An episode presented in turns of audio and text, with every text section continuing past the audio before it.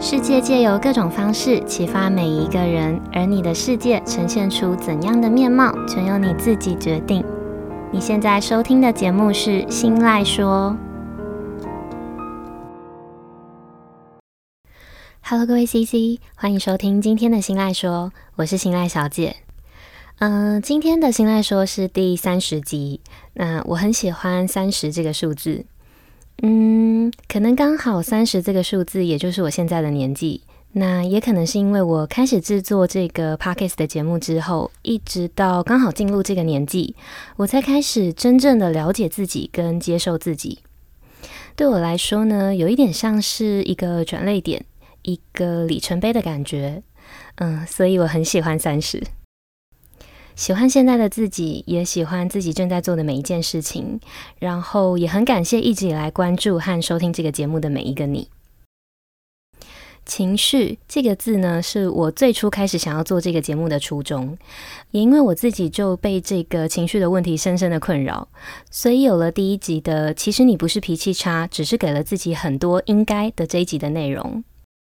嗯，但我想脾气差和情绪化的这个问题，也应该是我这辈子都必须一直呃不断的面对的人生的课题吧。所以我想哦，呃，在这个对我来说非常有意义的集数里，我想要重新的再跟大家聊聊情绪的这个话题。那也因为生活不可能事事都顺心嘛，也不可能事事都一帆风顺，每个人呢或多或少都一定会有情绪。当然不是说有情绪是坏事。而是要怎么不让情绪牵动你说出来的每一句话，跟做出来的每一个行为，甚至是去影响到你做的每一个重大的决定。那这样子的议题呢，就是今天想要跟大家分享的内容。在正式开始之前，我们依照惯例先分享一段 CC 的小故事。好，今天想要跟大家分享的 CC 呢，他是一位丈夫，他有一位老婆，还有一个嗯，应该是刚满五岁、年纪很小也很可爱的儿子。那一天，CC 他开着车载着老婆跟小孩要出门去大卖场采买。那车子的后座呢，除了坐在儿童座椅上面的儿子之外，还有一位刚好也要去采买，所以顺道一起搭车的一位 CC 的好兄弟。那三个大人呢，就在车上听音乐啊，聊天啊。原本一路上都还蛮顺畅的。那开着开着呢，就在准备要经过一个小型路口的时候。嗯，可能因为这个路口太小了哦，所以 CC 他一开始是没有注意到的。他没有看到这个路口上面当时正亮着红灯。那因为没有注意到红灯嘛，所以他当下就没有立刻的停车，只是慢慢的减速，打算慢慢的开过这个小小的路口。没有想到哦，就在这个时候，刚好有另外一辆开在绿灯路上的车也正要经过同一个路口。然后，CC 和对方的车呢，就同时发出了很大的一声“滴”一声的紧急刹车的声音，就差那么一点点，两台车差点就撞在一起。不过幸好所有人都没有事，只是吓到而已。那就在大家都还在惊吓的状态下的时候，CC 的老婆呢，她就开始破口大骂，非常生气的大吼 CC。老婆这时候说：“你到底在干嘛啦？车上有小孩诶，还有这台车是我的诶。”撞到了要怎么办？如果你再这样开车，我就再也不让你碰这台车。老婆的这段话一说完哦，整台车上的三个大人顿时陷入一个非常安静又很尴尬的气氛，没有人敢接话，只剩下五岁的儿子用奶音独撑全场。那采买结束，也和好兄弟分开了之后，这时的 CC 呢，他情绪也冷静下来了。于是他调整好自己的呼吸，缓缓的、慢慢的开口跟老婆提起刚刚在车上发生的一切。他先解释自己当下是因为没有看到才会误闯红灯，自己也因为这样子吓到了。呃，而且同时也跟老婆说，不会有人想要故意做这么危险的事情。解释完自己的立场之后，接着再跟老婆说，他觉得老婆已经不是第一次在朋友面前不给他面子的破口大骂，有什么事情不能好好的说，非得要破口大骂？更何况这还是一件意外，然后硬是要把气氛搞得这么尴尬，弄得所有人都很不开心。同时，CC 也觉得小孩子也在场，身教不如言教嘛，这样子的情绪化反应哦，有可能会对孩子造成很大的影响。还有一个最重要、最重要的就是 C C 他觉得车子是夫妻两个人一起辛苦赚钱买来的，那只是刚好车主挂在老婆的名下，怎么又会变成你可以禁止我碰车了呢？C C 他一一的去整理，然后点出事件里面每一个让他觉得不舒服的地方，他试图的想要跟老婆好好的讨论跟解决，但是大家都知道哦，会发生争执呢，就是因为各自的立场和想法不同嘛。所以老婆也坚持自己的立场，那这样子的沟通就是没有意义的沟通。呃，所以在一阵争吵之后呢，老婆她一气之下就甩门离开了家。那我听到 CC 的这段故事的时候，已经是事件发生后的一个多月了。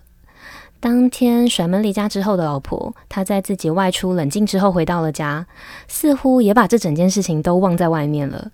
于是夫妻两个人谁也没有再提起这件事，就这样当做没事的，然后继续过日子。表面上看起来呢，就像是一对正常然后一般的夫妻一样，只是没有被解决的问题，从那天之后也就这样子一直沉在 CC 的心里。一个多月后的那天晚上，CC 见到我开口讲的第一句话就是：“我想要离婚了。”好，CC 的故事呢，我们先说到这里。不知道听到这里，大家有没有什么想法？呃，我想哦，这时候如果要 CC 说出一个为什么要离婚的理由，他应该是说不出来的吧？如果说十几岁、二十几岁那种年轻气盛的爱是轰轰烈烈，是心跳加速，是无时无刻心动浪漫的感觉，那只要爱的浓烈的感觉消失了，回归平静了，就很有可能结束一段关系。那成年人的爱呢？不可能在一起很多年了之后，还是维持着轰轰烈烈跟心跳加速的感觉嘛？所以我想哦，成年人的爱呢，应该是在经过岁月的洗涤之后，就算是每天朝夕相处，不要说看到对方还是觉得很爱这张脸，但是至少看到对方的时候是维持着不讨厌跟不腻的感觉，然后还是想要为对方做些什么，或者是付出什么。嗯，也就是一种平淡之中的习惯，但又是互相尊重、互相珍惜的爱。这样子的爱呢，我觉得才是成年人之间的爱。那压垮 CC 婚姻的最后一根稻草，嗯，可能勉强说得上算是呃个性不合或者是理念不合吧。但是实际上，真正的原因却是因为日常生活里的各种情绪，才会导致他们再也不想为对方做些什么，也不想再疼爱而且珍惜对方。连同婚前交往的日子，嗯，CC 他们在一起了将近十年的时间，谁也想不到哦，这十年最后却会变成离婚的结局。那这个结局呢，居然只是因为日常的小小的情绪不断的累积，然后演变成一个巨大的问题。不晓得大家有没有听过一个用钉子来描述情绪的小故事？有一个从小脾气很差的小男孩，他有一天呢，他的父亲给了他一袋钉子。然后父亲告诉他，当他发脾气的时候呢，就要钉一个钉子在后院的栅栏上。那第一天，小男孩在栅栏上钉了整整三十七颗的钉子。日子一天一天过去，慢慢的，他每天钉钉子的数量减少了，因为他发现哦，控制自己的脾气要比钉下那些钉子要来的容易许多，所以他慢慢的减少了自己发脾气的次数。然后直到有一天，小男孩再也不会因为失去耐心乱发脾气了。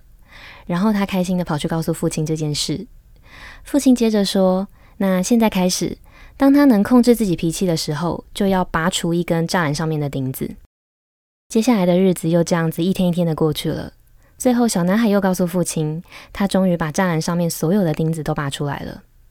接着，父亲牵着他的手来到了后院，然后指着栅栏对他说。孩子，你做得很好，但是你看那些栅栏上面的洞，这些栅栏永远不可能恢复到像从前的样子了。所以你生气的时候说的话，就会像是这些钉子一样，是会留下疤痕的。如果你拿刀捅了别人一刀，那不管你事后道了多少次的歉，伤口呢，还是永远会在别人身上。情绪的伤痛就像刀子造成的伤痛是一样的，是让人没有办法承受的。CC 的小故事其实就像小男孩的小故事是一样的哦。就算老婆事后当做没事，也和 CC 正常的相处了。但是老婆这十年来不断的在 CC 身上留的伤痕，早就已经把 CC 伤得千疮百孔了。对 CC 来说呢，这种伤痛是一种长久累积下来的疲惫的感觉。一种痛到哭不出声音、无助又觉得无奈的感觉。小男孩跟 CC 的故事，让我们理解情绪化带给别人的伤口是有多痛的。那在日常生活中，当我们压抑不住这样子情绪涌上来的感觉的时候，我们又该怎么去避免自己口出恶言，或者是乱发脾气呢？在今天节目一开始的时候有提到嘛，我自己呢本身就是一个受到情绪影响非常严重的人，呃，我也很清楚情绪化多数时候带来的不会是好处，更多时候带来的反而是麻烦。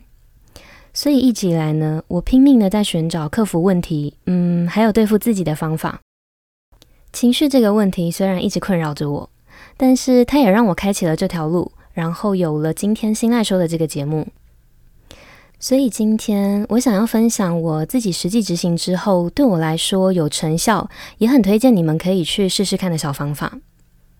嗯，那我们先进一小段间奏音乐休息一下，回来之后会完整而且不藏私的分享给大家。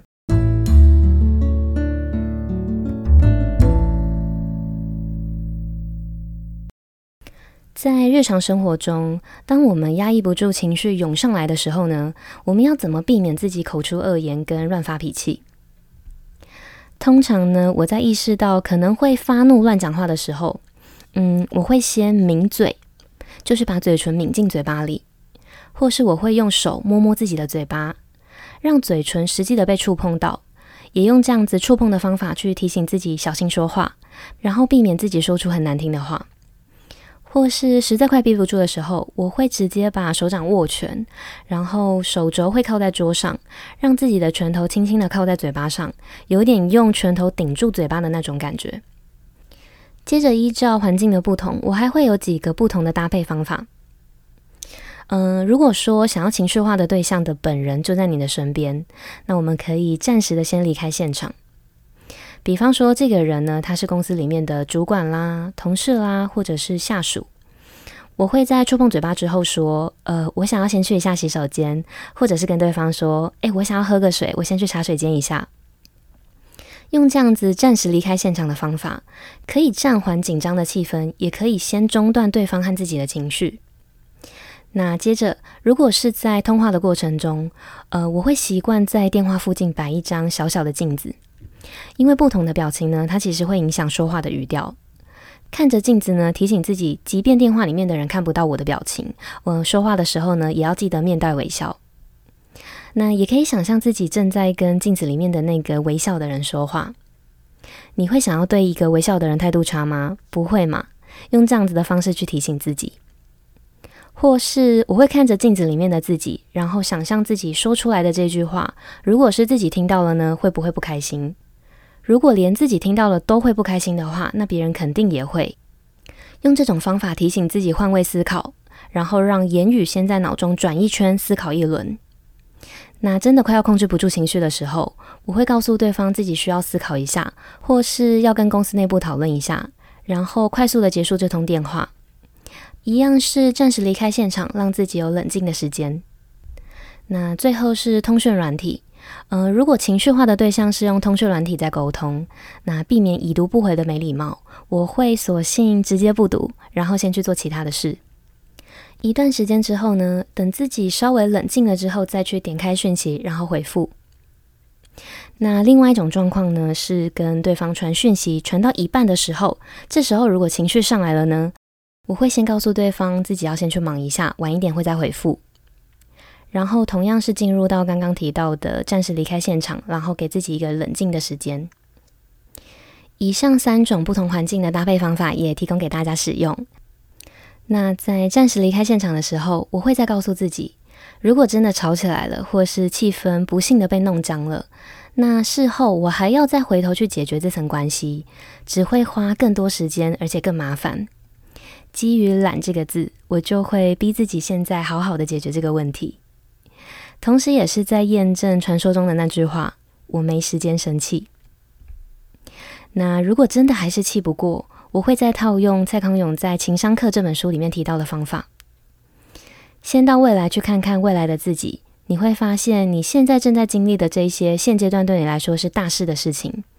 其实根本不足以对你的未来造成影响。未来的你还是好好的在过日子。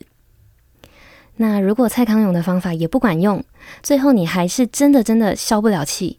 那就找一个人好好的抒发，朋友或者是另一半都可以，